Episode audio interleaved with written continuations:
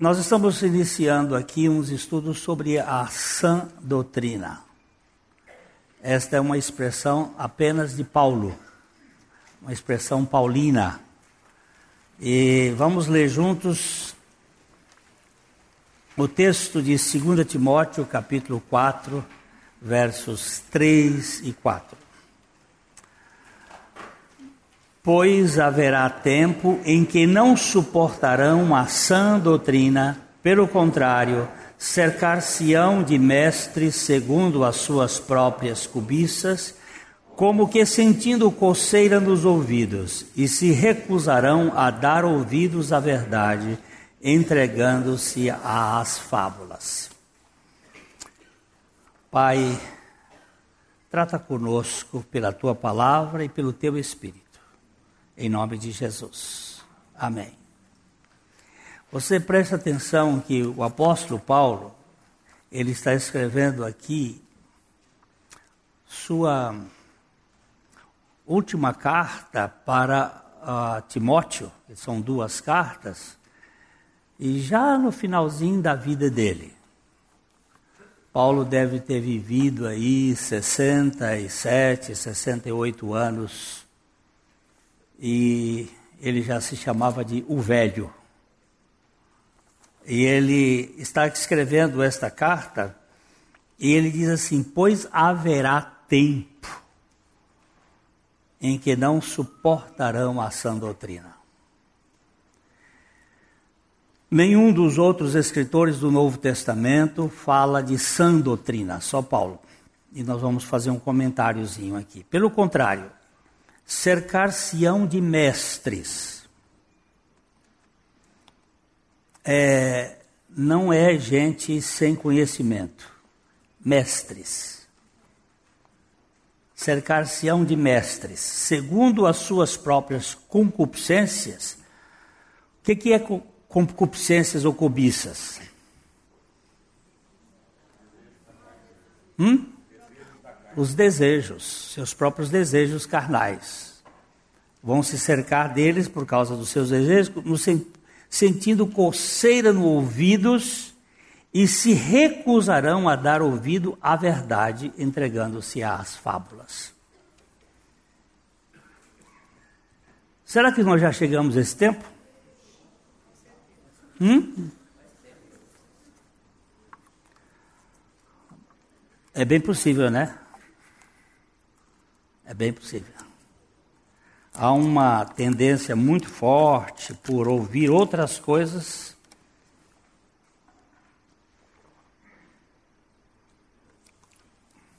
Segundo os desejos carnais. Vamos começar uma série de estudos sobre a sã doutrina. Primeiro, uma visão geral e depois detalhar as várias doutrinas. O que Paulo o apóstolo aos gentios quis dizer com a expressão a sã doutrina.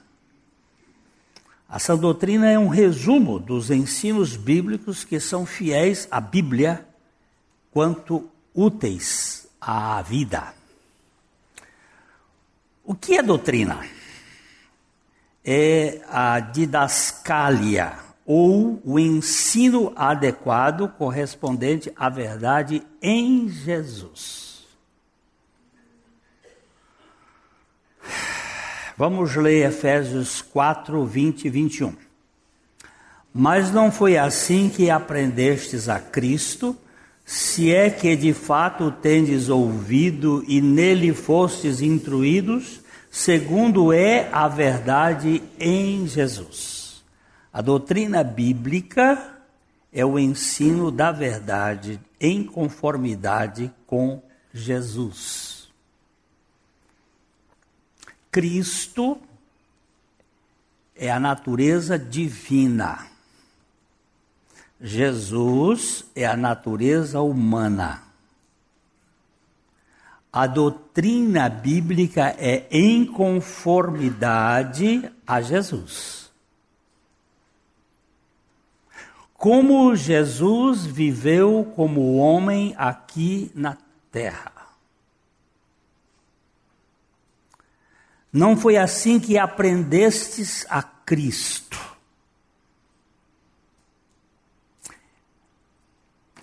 Não existe na Bíblia, meus amados. Eu vou repetir aqui uma palavra do meu velho mestre, Dr. Reinaldo Purim. Não há termos avulsos na Bíblia ou aleatórios. Tudo que foi dito foi dito pelo Espírito Santo. E cada palavra tem um conteúdo próprio.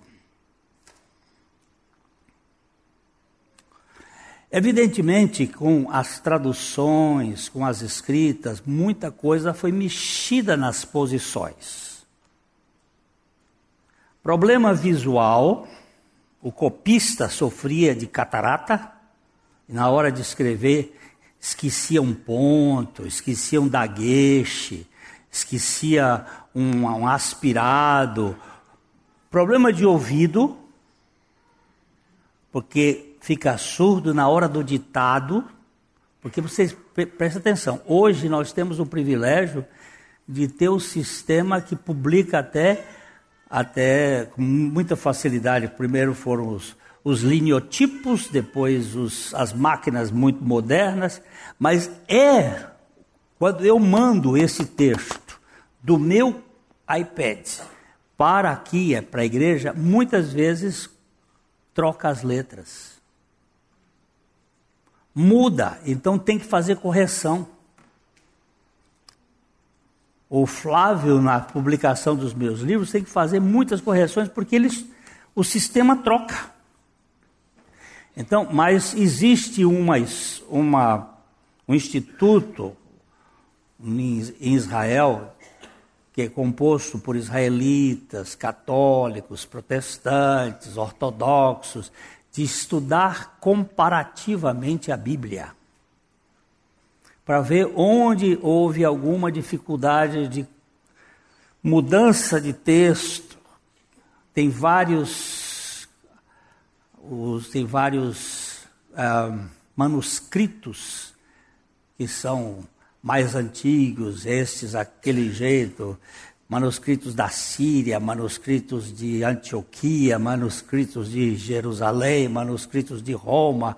Então se compara para poder fazer um cotejamento bíblico e saber como estes livros, onde houve alguma mudança. Mas o doutor Purim dizia sempre para nós: não existe erro no Espírito Santo. E cada palavra tem a sua própria definição. Quando ele diz assim: Não foi assim que aprendestes a Cristo, o Filho de Deus. Se é que de fato o tendes ouvido. Olha, presta atenção, meu amado irmão em Cristo Jesus. Não é se ouviu Paulo, não é se ouviu Pedro, é, se ouviu, o ouviu a Cristo. Porque a fé vem pelo ouvir e o ouvir. Aí nós temos duas, duas possibilidades nos escritos: ouvir a Deus, ouvir a palavra de Deus, ou ouvir a Cristo. Tem versões que usam a palavra Cristo, que é a palavra de Deus. Cristo é o Verbo de Deus, o Verbo que se fez carne. Ele é a ação de Deus, porque verbo, dentro do conceito gramatical, o verbo é aquele que dá ação. Sujeito, verbo e depois nós temos o objeto. O predicado vai ligar ao verbo. O que, que o verbo é? O verbo é a ação. E aqui ele está mostrando, ó, mas não foi assim que aprendestes a Cristo, se é que de fato o tendes ouvido. Antônio Abuchaim foi um pastor que muito Deus usou para minha vida pessoal ele dizia assim: Meu filho, veja o sotaque de Deus na leitura bíblica. Perceba o sotaque dele. Não fique na letra, porque a letra mata.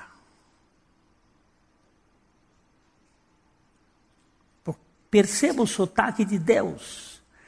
O tendes ouvido e nele fostes instruído. Nele quem? Em Cristo. Segundo é, agora, a verdade em Jesus.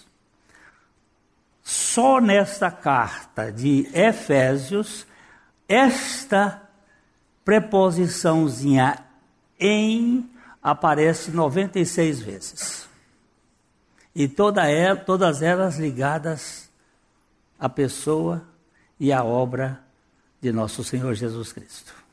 Em Jesus a verdade em Jesus. A doutrina bíblica é o ensino da verdade em conformidade com Jesus.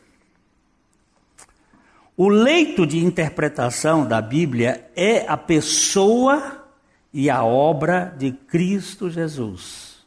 Fora disto, é hermenêutica insana. Agora eu tenho uma incumbência da minha esposa porque ela é que faz as correções dos textos que eu escrevo. Eu sou ruim em gramática, péssimo em ortografia, e se não for a minha mulher, vai sair um bocado de erro a mais. E ela me disse: fala o que é hermenêutica. Agora eu tenho muita gente aqui, advogados, que é hermenêutica?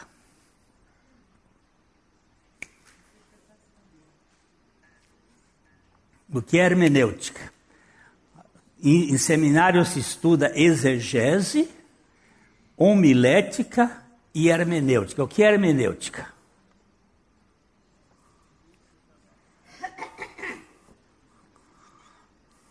Viu? Ela tem razão.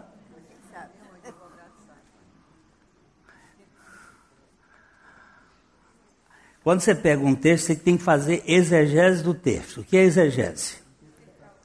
Você vai. Hein? Interpretação minuciosa. É, uma interpretação minuciosa. A homilética é a forma como você vai expor, que é a homilia, é a conversa em família. E a hermenêutica é a. Não é a palavra, mas é o escondido que está fechado. É que não vem a palavra correta. É, você tá, tá a palavra vem de Hermes. É, de Hermes. É aquilo que estava oculto e que pare... e agora precisa ser deslinchado e trazido para a explicação. Então, a hermenêutica insana é tudo que foge de Cristo Jesus. Quando nós interpretamos fora de Cristo. Muita gente, em vez de seguir uma pessoa viva, está seguindo o manual. Suas decisões estão governadas por versos bíblicos sem conferir com Jesus. Se os, suas interpretações realmente harmonizam com a pessoa dele. Neste sentido, essas pessoas têm sido enganadas, pensando que já entendem a Bíblia, falam, falham em conhecer a pessoa que está revelada nela. Não conhecem a verdade encarnada. Por favor, ponha o texto de Filipenses, capítulo 4, versículo 7. Filipenses 4, 7.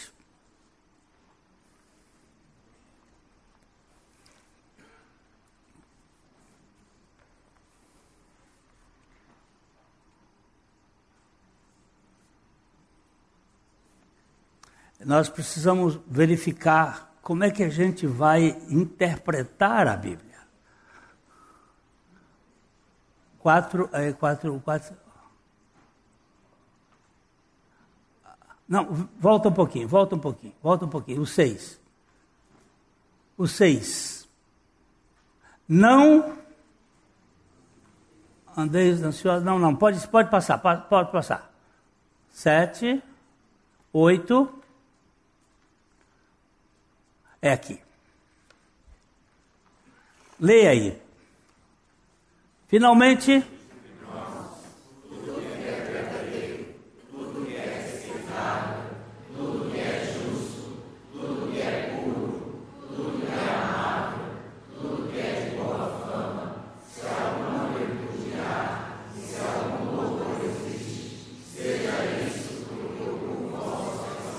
Ok.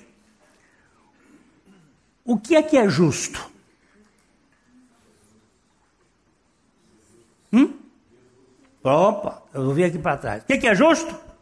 Jesus.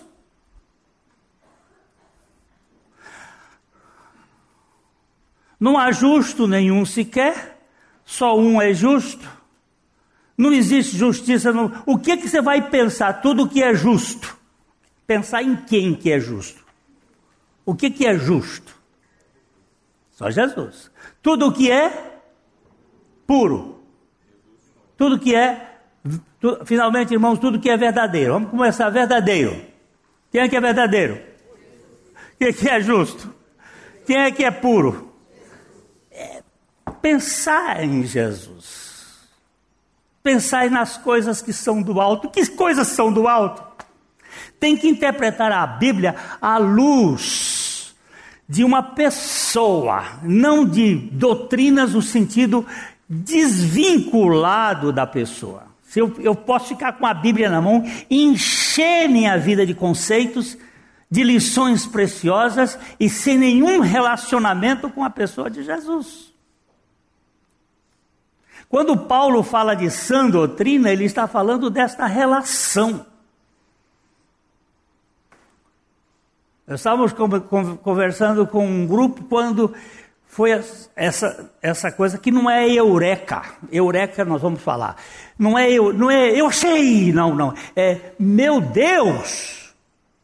É isso que o Senhor está revelando. Tudo que é justo é pensar em Cristo.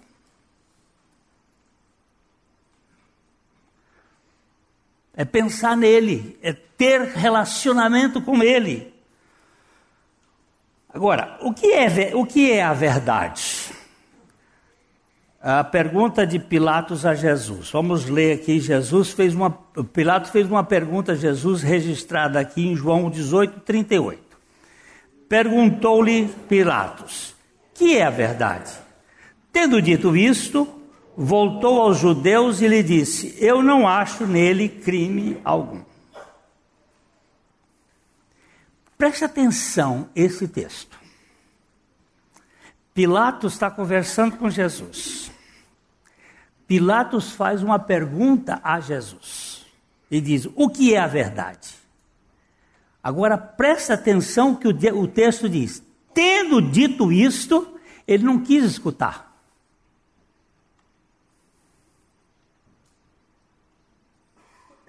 Ele não parou para escutar Jesus.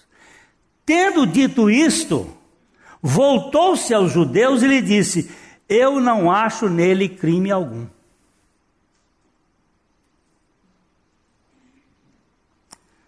Aqui vemos embutida a falta de interesse dele, isto é, de Pilatos, em ouvir, e o silêncio de Jesus em explicar.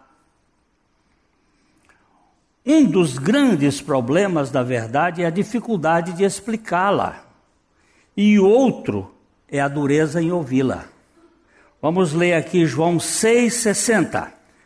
Muitos dos seus discípulos, tendo ouvido tais palavras, disseram: Duro é este discurso, quem o pode ouvir? Nós vamos encontrar na interpretação da Bíblia duas grandes dificuldades. A primeira é que eu não sei explicar. E a segunda é que você não sabe ouvir. Eu não sei explicar e você diz assim, eu também não sei e eu não sei ouvir. É difícil ouvir a palavra de Deus. Nós sempre queremos arranjar a coceira do ouvido para interpretar segundo os nossos desejos, as nossas concupiscências carnais. Você quer ver? Eu vou só lançar aqui, porque a primeira doutrina vai dar um, um quiprocó aqui, que você já deu, sobre a predestinação ou a eleição. Isso dá um. Eu não sei explicar. E você não vai saber ouvir. Vai ficar batendo o pé. Não concordo. Não é concorda, é segundo a verdade em Jesus. É com cruz. Ah, mas eu não aceito. Você pode não aceitar, mas é a palavra de Deus. Eu não sei explicar. E é difícil ouvir. Aí a gente vai encontrar os mestres segundo as nossas concupiscências, segundo os nossos enganos, para fazer, botar aquele cotonetezinho no ouvido e fazer coceira. Para a gente ouvir assim com mais, ah não, assim, assim eu entendi. Não é assim eu criei. Não é eu entendi assim. Primeiro a gente sabe, depois a gente crê e depois a gente entende. O entendimento vem lá depois. Para que saibais e me creais e entendais. É difícil explicar a verdade de Deus. E mais ainda, duro é ouvi-la. A, a, a Hodge dizia: a verdade de Deus é uma amplitude sem limites. As definições foram feitas para os homens, não os homens para as definições.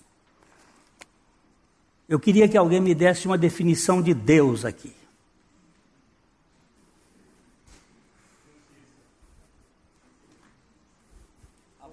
Fonte da vida. Hum? Fonte da vida. Ele diz que fonte da vida. Ele, ele tentou falar alguma coisa, que eu também. Não existe nenhuma definição na Bíblia de Deus. Existem ilustrações a respeito de Deus. Porque Deus não pode ser definido, colocado dentro de um fim, de um limite.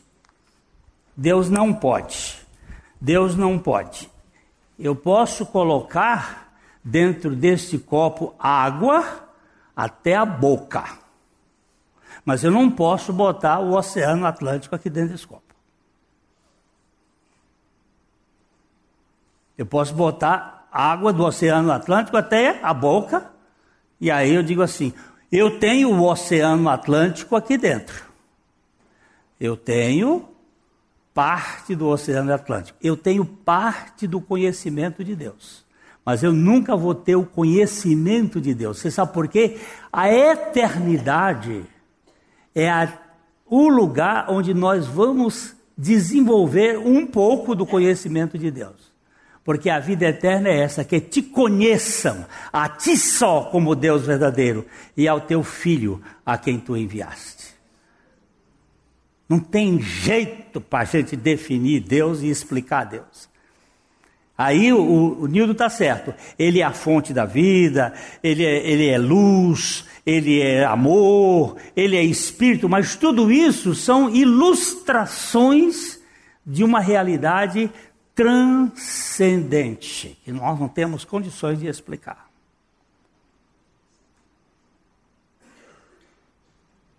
Paulo, quando vai dizer assim, eu sei em quem tenho crido e estou bem certo que é poderoso para guardar o meu depósito até o dia final.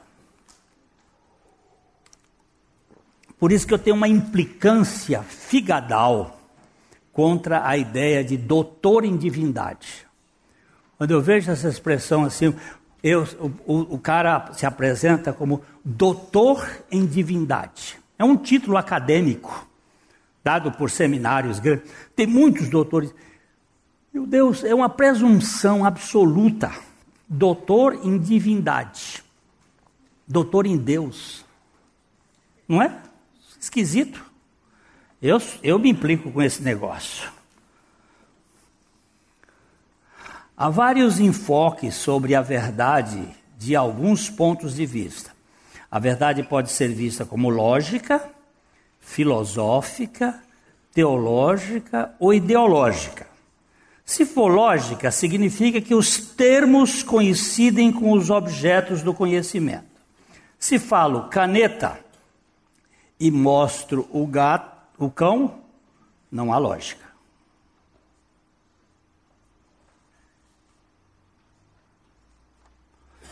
Estou olhando para o seu cabelo aqui.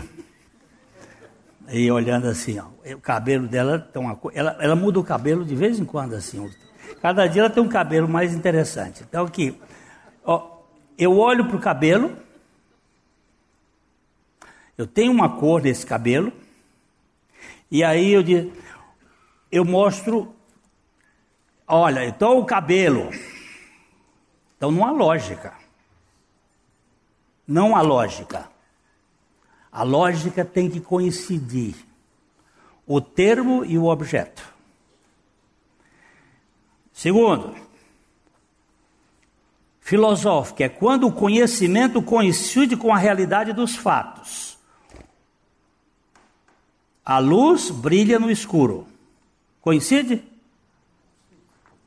Hein? A luz brilha no escuro. Já viu luz brilhar no claro? A luz brilha no escuro.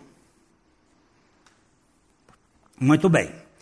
Teológico é quando os fatos conhecidos coincidem com aquilo que é.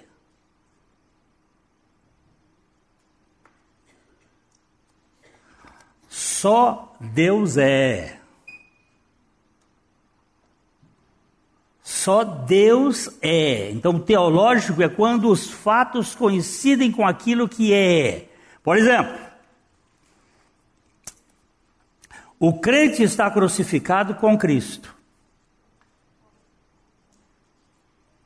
Está certo ou errado? Certo. Você nunca vai ver o crente estar crucificado com Jesus. O crente está crucificado com Cristo. É, mas a gente diz a mesma coisa, pois é, é aí que não tem ação doutrina. Venham as coisas para deturpar. Ideológica é quando o conceito é sustentado por uma ideologia. Tudo que é prático é verdadeiro. Deu certo. Então é verdadeiro. Vamos dar um exemplo aqui.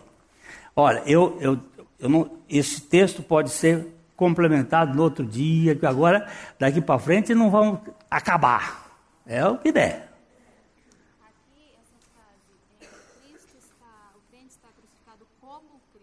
Está errado, é com Cristo. Com Cristo. É, aqui está errado. É com Cristo. O crente está crucificado com Cristo. Já é outra coisa. Está erradinho. Pode cortar aí. Você viu que eu li com, não foi? É, às vezes, quando a gente manda no, no, no, na, no transporte, tem coisas que mudam totalmente. Então aí tem que fazer correção. Doutor Gilberto, o senhor disse que ia fazer um, uma correspondência, faz favor, porque de vez em quando ocorre, ocorre isso, tá bom? Obrigado. Ele é, o cara que entende desse negócio. É, tudo que é prático é verdadeiro. Vamos aqui um caso. Ah, o Senhor disse para Moisés: fere a rocha. Aí saiu água que matou a sede do povo de Israel por mais de um ano na região de Refidim e Oreb. Não saiu uma aguinha da nosso bebedouro para matar a sede de 2 milhões e meio de pessoas. Saiu um rio.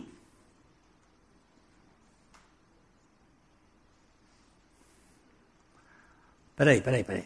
Você está dizendo que de uma rocha baixa saiu um rio que matou a sede de um povo que estava lá em Arapongas feriu a rocha aqui em Londrina, eles estavam em Refidim, feriu a rocha em Oreb, Oreb é o Sinai, feriu e matou a sede de dois milhões e meio de pessoas lá?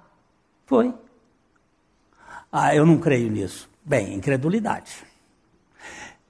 Eu não explico isso. Também não. Também não. Mas errais não conhecendo as Escrituras, nem o poder de Deus. Quanto poder Deus tem? Mas não cabe na minha cabeça? É verdade, não cabe na sua cabeça. Não cabe na minha. Mas esse Deus fez. Quantas pessoas saíram do Egito? 600 mil homens, de 18 anos para cima. Agora conta os de 18 anos para baixo, Quantas mulheres? Quanta gente tem? Normalmente tem mais mulher do que homem, não é? E as crianças e os de 18 anos para baixo, quanta gente é? Então eles calculam assim, 2 milhões, 2 milhões e meio, lá em Arapongas, e aqui Deus mandou isso, capítulo 17, quando você chegar em casa, se quiser ver, capítulo 17 de Êxodo, vai lá, fere a rocha e vai dar água e o povo bebeu. E bebeu, ficou ali um ano entre Refidim e Oreb, até Deus dar todas as leis e caminhar e foi. Quando chega em Cádiz Barneia, a trigésima segunda parada, falta água de novo, água, o povo está com sede, é aquele mesmo povo com sede, Deus vai, Moisés chora no pé de Deus, ele e Arão, aí Deus diz: vai até a rocha e fala a rocha. Aqui ele mandou ferir. Agora ele diz: fala a rocha. Há uma diferença gritante entre as duas rochas. Uma rocha é Tsidur, que é a rocha baixa, e a outra rocha é Selá, que é a rocha alta. Estão falando de duas revelações: Cristo humilhado e Cristo exaltado. Em Cristo exaltado, ele não pode ser mais ferido, ele tem que ser recebido pela fé, pelo Espírito Santo. São figuras bíblicas. Mas Moisés feriu aqui na rocha baixa, saiu água para valer. Quando ele chega lá, o povo continua pedindo água. Ele irritou-se com a história do povo. E aí, vai, em vez de dizer rocha, dê água, ele vai e fere a rocha. Deu certo? Deu. Saiu água? Saiu. Mas por causa disso, ele não entrou na terra prometida porque ele desobedeceu a palavra de Deus. Porque ele não creu na palavra de Deus. É prático, sempre foi prático, funciona, funciona. Isso é, isso é ideológico, não é de fé. Nós andamos por fé. E quando Deus muda a palavra para uma outra realidade, nós temos que crer na palavra dele. Senão nós vamos criar regras e mais regras. Então, a verdade pode ser lógica, filosófica, teológica ou ideológica. A verdade significa aquilo que é. Agora estou falando de teológico. E não aquilo que eu acho que seja. Aquilo que é, é o que significa a palavra latina verus. Veros em latim significa aquilo que é. O que é, é, e o que não é, não é. Não adianta tentar fazer o que não é ser, nem o que é não ser. Então, só Jesus é a verdade em si. Não tem outro jeito. A nossa caminhada tem que ser a caminhada em Jesus. A verdade em Jesus.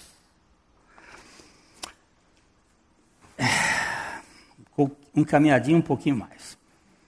Isto é, o verus ou aquilo que é, sem interpretação. Quando entra algum tipo de interpretação, o que se pode conhecer é uma realidade e não a verdade. Essa é uma das diferenças entre a verdade e a realidade. A realidade é a verdade interpretada. Pilatos perguntou: o que é a verdade? Virou e disse: não vejo culpa nele. Mas a Bíblia diz que Jesus não respondeu. Sabe por quê? Porque a verdade é.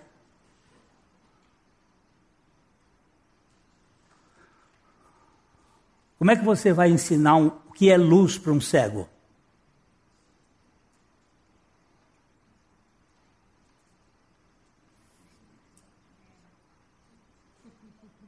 Me diz, como é que você diz? Ó, luz para o cego. Cego de nascença. Luz é.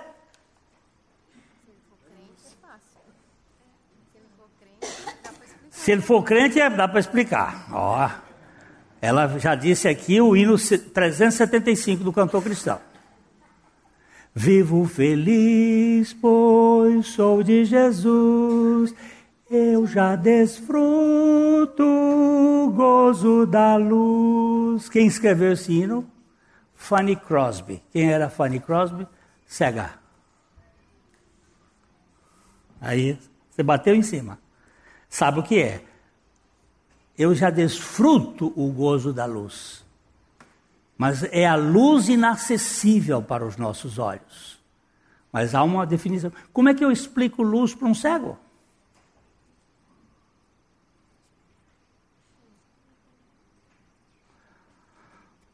Maria Helena, como é que você explica som para um surdo? Complicado. Fala, levanta, levanta, aqui, levanta aqui. A Maria Helena, ela é, é, é, que faz a interpretação dos sinais de Libra, é, os sinais dos surdos aqui na nossa comunidade. Inclusive, ela fez um, um, um vídeo para pregar o Evangelho, está muito, muito bem feito, muito interessante. Você pode, se tiver alguma pessoa, pode entrar no site da igreja e colocar isso. Mas agora explica. Esse surdo que vem aqui é o Leandro, ele consegue ouvir os ruídos graves, por exemplo, motor de avião, esse tipo de coisa, mas fora isso não. Porque nem todo surdo é surdo profundo, total. Então, mas aquele que nunca ouviu, não tem. Ele consegue ouvir vibração. Por exemplo, se ele vai numa festa e tem caixa de som, ele sente a vibração aqui, ou quando ele põe a mão na madeira. Eu me lembro que quando vinha mais surdos e era momento de orar, sempre tocavam alguma música no piano e eles estavam sempre com a mão no banco, estava todo mundo orando. E ele sentia a vibração. Quando paravam, ele sentia o movimento, eles paravam de orar, porque eles também fecham os olhos para orar. Obrigado. Você sabe qual foi o maior fenômeno do século XX? Nunca ouviram falar? Maior fenômeno existencial do século XX. Helena Keller. Cega, surda, muda e entendia seis línguas. E falava através de Anna Sullivan para soldados e ela sentia a vibração nos pés. Mas se você perguntasse o que é luz para Helena Keller, o livro dela é Vivi na Escuridão. Mas o campo da fé, ela foi uma filha de Deus que viveu pela fé.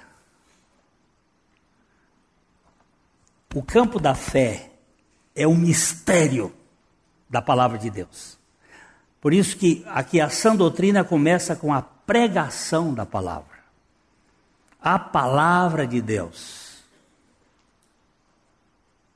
Que você não explica. Eu vou contar este exemplo e vamos parar aqui. Nós não, não, não, vamos parar o estudo. Depois eu volto nele aqui na vez que eu vier. Ah,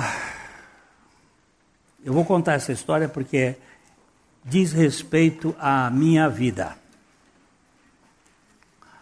Meu avô, ele era senador da República e foi ao Piauí. Ele era católico, casado com uma luterana, nominal, e foi para o Piauí fundar uma escola. Na volta, na cidade da Barra, da Bahia, tinha um pastor, um missionário, Zacarias Taylor, um missionário americano que era colportor. Alguém sabe o que é o colportor aqui? Os mais velhos devem saber. Quem é? Vendedor de Bíblia. Colportor. Eles saíam aqui no Brasil Dom Pedro II permitiu que as, os protestantes se reunissem em casas, não podiam reunir-se em templo, mas em casas podiam. Agora nós estamos na República. A República deu uma, um avanço dando liberdade religiosa. Então, encontra esse colportor, Zacarias Taylor, vendendo Bíblias e ia nas casas para evangelizar.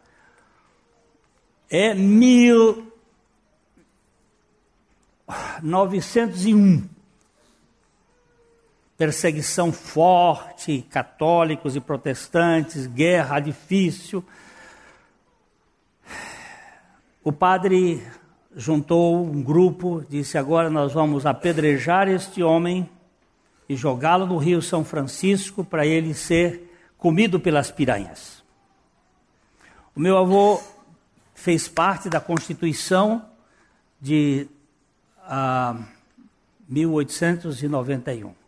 E ele diz assim para o delegado: Eu quero uma escolta para este homem e leva ele até o navio, o vapor chamava-se Jansen, vapor inglês, que fazia o Rio São Francisco eu quero uma escolta.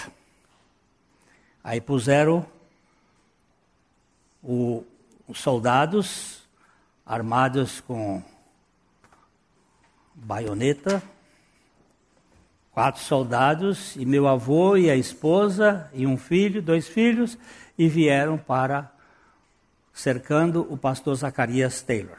Entraram no barco, barco atracou, e o Zacarias pega um Novo Testamento de bolso, não era de bolso, um Novo Testamento fininho, publicado na Inglaterra, e dá para o meu avô e diz para ele: O senhor leia esse livro.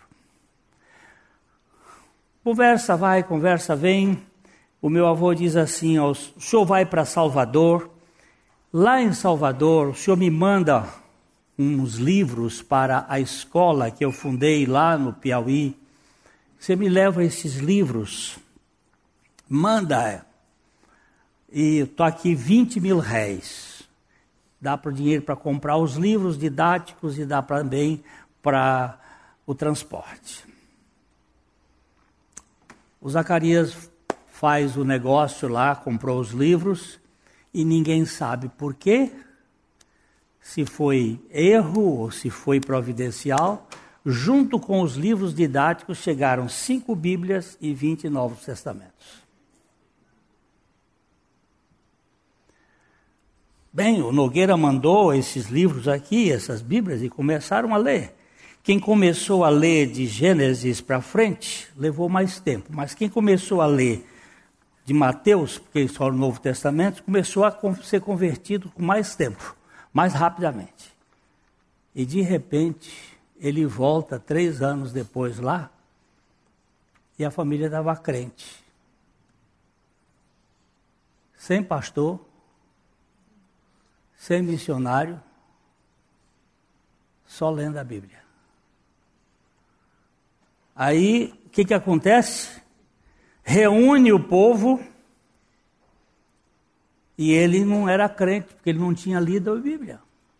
Ele ganhou o Novo Testamento e guardou. Aí foi que ele foi para uma fazenda ler o Novo Testamento. E enquanto ele lia, os seus olhos foram abertos. E ele creu também.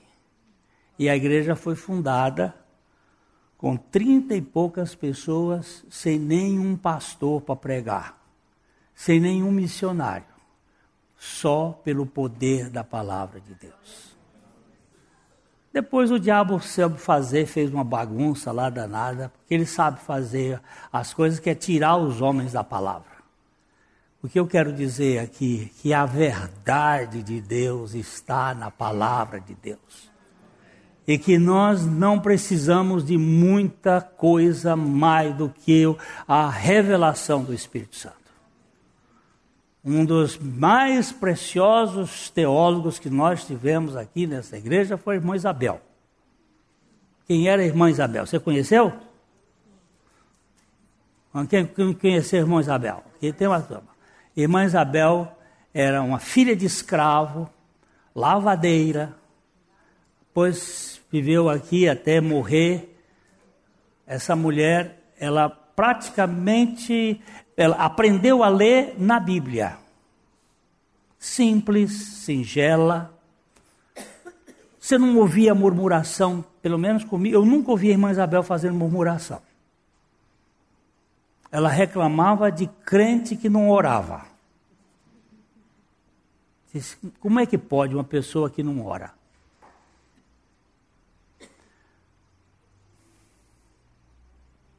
a Bíblia, a palavra de Deus. Hoje nós temos tantos recursos. O Júlio já deu aqui para centenas e muita gente comprou e não sei quantos usam, mas eu, eu ando nessa cidade ouvindo a palavra de Deus. Ouvindo a palavra de Deus. Então,